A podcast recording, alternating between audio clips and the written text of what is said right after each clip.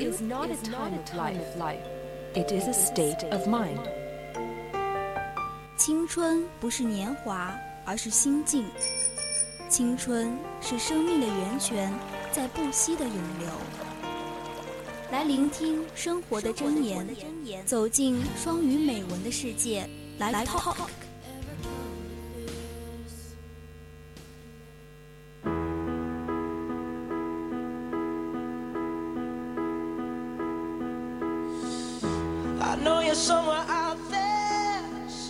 各位听友，你们好！现在接下来是我们的 Live Talk。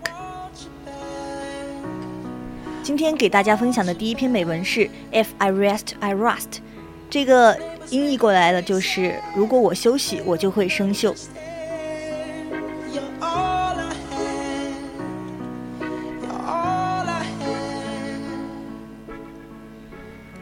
The significant inscription found on an old key, "If I rest, I rust." would be an excellent motto for those who are identified with the slightest bite of the anise. Even the most industrious person might adopt it with advantage to serve as a reminder that if one allows his fingers to rest, like the iron in the unused key, they will soon show signs of rust and ultimately can do the work required of them.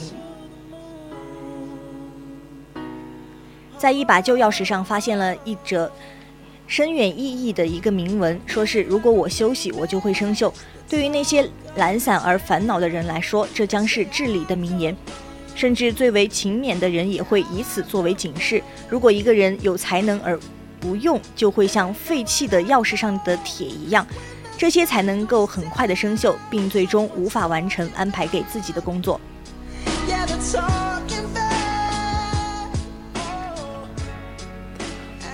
Those who will attend the highlights reach uh, and keep by great men must keep their faculties polished by constant use, so that they may unlock the doors of knowledge The gate that guards the entrances of the professions, the science, art, literature, a culture, every department of human devour。有些人想取得伟人所获得并保持的成就，他们就必须不断地运用自身的才能，以便开启知识的大门，及那些通往人类努力探求的各个领域的大门。这些领域包括各种职业。科学、艺术、文学、农业等。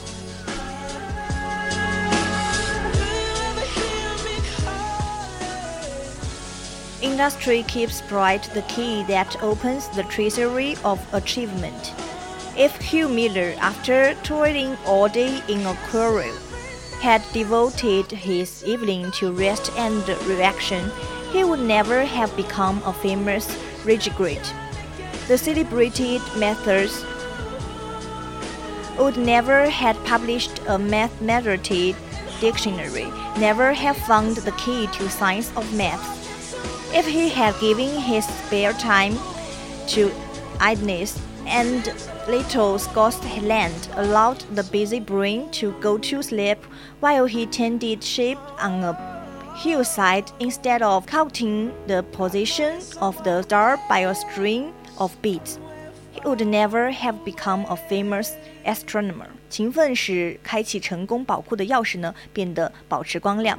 如果休米勒在采石场劳作一天后，晚上的时光用来休息消遣的话，他就不会成为名垂青史的地质学家。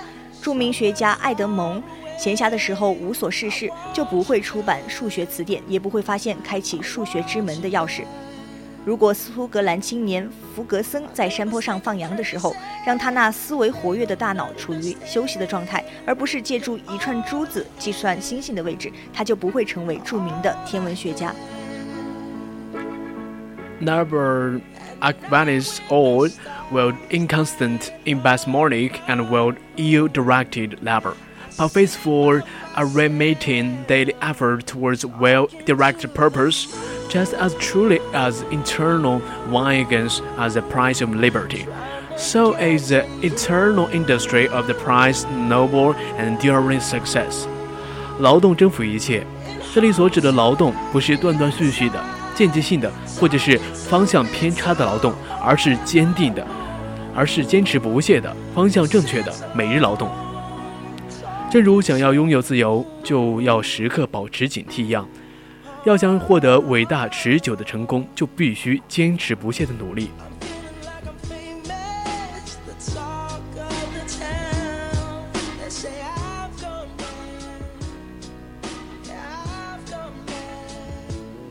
突然想到一个，就是一个句子，就是说，good habits from that youth make at all the difference，、就是说年轻的时候养成的好习惯呢，也将为我们的人生带来巨大的改变。就 if I rest, I rust，就是我们今天想告诉大家的，如果我休息了，那么我就会生锈。 Yeah, you should walk like a dog, and then you will re- uh, achieve your dream. Yeah.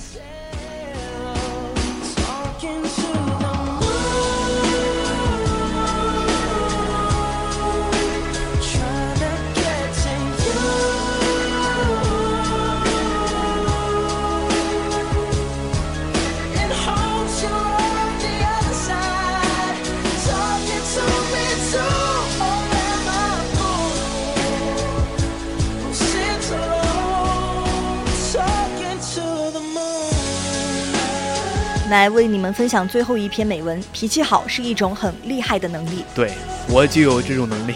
Okay. Someone once told me that never underestimate anyone who doesn't lose temper. This kind of people usually possess great capacity. This can be really resourceful friends, and they can be really fierce enemies. Humans who are emotional animals, it is our nature to have temper. 有人曾经对我说过， 永远不要小看一个不发脾气的人。这样的人通常深不可测，他们可以成为你长袖善舞的朋友，也可以成为你可怕的敌人。人类是一种感情动物，脾气是我们的天性。 And it's totally natural to lose it when something or somebody irritates us. But there are people who don't, and that's a fearsome skill. The more incompetent a person is, the easier he is to get angry. The stronger person is, the less you see him throw away his calmness. Can you hold your temper? If you want to achieve great things, practice to do so. Yeah. Uh, when somebody when somebody annoy you, you should keep your temper. 就是啊有人在故意的惹怒你，或者说别人做的事情啊，比如说让你生气了，你需要静静静下心来想一下。对，就是说而且我还听到有人说，就是一个人越是无能的话，就是越容易动怒的，而一个人越是强大，你就越少能看到他失控。而且我们在就是发发怒的时候，我们智商都是为负的，好吗？对我发现大学里面的老师都是一些智者，所以说他们大学上课的时候从来不发怒。对，对。那如果你希望做成大事的时候呢，那就这么的练习吧。对。好了，现在是北京时间的二十一点五十六分。Yes, that is the end of the our program. We will see you next Tuesday. 我是万佳，下次再见。我是吉安，下次见啦。